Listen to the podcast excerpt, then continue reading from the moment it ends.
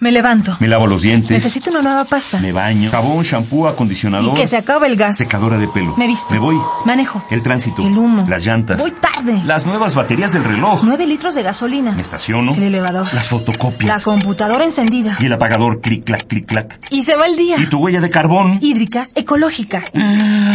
No conocía la dimensión de mis pisadas. Nuestra huella en el planeta.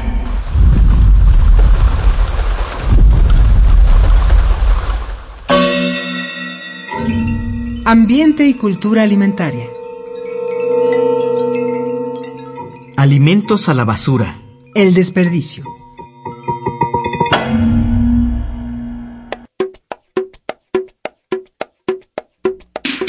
Ve a la cocina, abre el refri, elotitos congelados, leche, jamón, queso, salsas, huevo. Todo luce sabroso, ¿verdad? Bien. Ahora toma la tercera parte de lo que tienes y tíralo a la basura. ¿Qué? Órale, tíralo. No, no, no, no, no puedo. Así como te costó tu lana comprar esta comida, al planeta le cuestan sus recursos preparártela. ¿Tienes idea de cuánta va a dar a la basura sin que le hayan dado siquiera una mordidita? Según la FAO, el Organismo de las Naciones Unidas para la Alimentación y la Agricultura, cada año se desperdician cerca de 1.300 millones de toneladas de alimento. Esto quiere decir que la tercera parte de todos los alimentos que se producen terminan en la basura. La superficie cultivada que se desperdicia equivale al territorio de China, Mongolia y Kazajstán juntas. Ahí nada más. Con este despilfarro se pierden enormes cantidades de dinero, de energía, de agua y de recursos naturales. Lo que está verdaderamente grueso es que según la propia FAO, 842 millones de personas en el mundo padecen hambre. ¿Cómo puede ser posible? ¿Por qué está pasando esto? Una explicación es que nuestra economía se basa en el consumo, en las leyes de la oferta y la demanda. ¿Cómo funciona este asunto? Si hay mucha mercancía y pocos consumidores, esta valdrá menos y generará menos ganancias. Para recuperar la inversión, se genera muchísima comida, pero no se reparte de manera equitativa. Y no nos hagamos. Hay prácticas que alientan el desperdicio. Por ejemplo, presentaciones cada vez más grandes de alimentos y bebidas.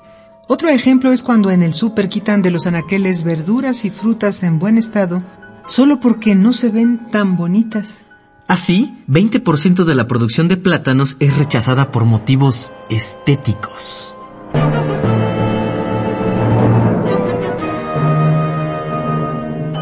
Hay montones de puntos en la cadena de producción donde se desperdician los alimentos, en la cosecha, la selección, los empaques, el transporte y la oferta en mercados y restaurantes. No en todos los casos el desperdicio ocurre de manera calculada. Este puede deberse a la carencia de tecnologías que permitan cosechar o hasta conservar los alimentos adecuadamente. Todo esto genera una enorme presión en el suministro mundial de alimentos, provocando escasez y precios altísimos que afectan principalmente a los más pobres, que no pueden comprar los alimentos suficientes para sobrevivir. Somalia es un trágico ejemplo. Entre 2010 y 2012, la ONU registró la peor crisis alimentaria de los últimos 25 años. Alrededor de 258 mil habitantes de este país africano perdieron la batalla ante la hambruna. Entre las víctimas fatales hubo 133 mil niños menores de 5 años. ¿Qué onda? ¿Cómo le hacemos para revertir este oscuro panorama de muerte por inanición? Más que promesas y reflexiones, lo que urge es un compromiso entre consumidores, productores y autoridades para lograr que mejore el manejo de los alimentos. El chiste es que todos consuman lo necesario, que baje el desperdicio y que se pueda garantizar un reparto equitativo de la comida. Así podremos evitar que otro Somalia se repita. Ecopuma.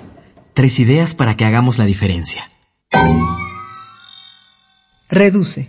Compra solo lo que estás seguro que vas a comer y checa regularmente tu alacena y refri para evitar el desperdicio. Haz un menú antes de comprar tus alimentos. Así no consumirás por antojo o te dejarás llevar por la mercadotecnia.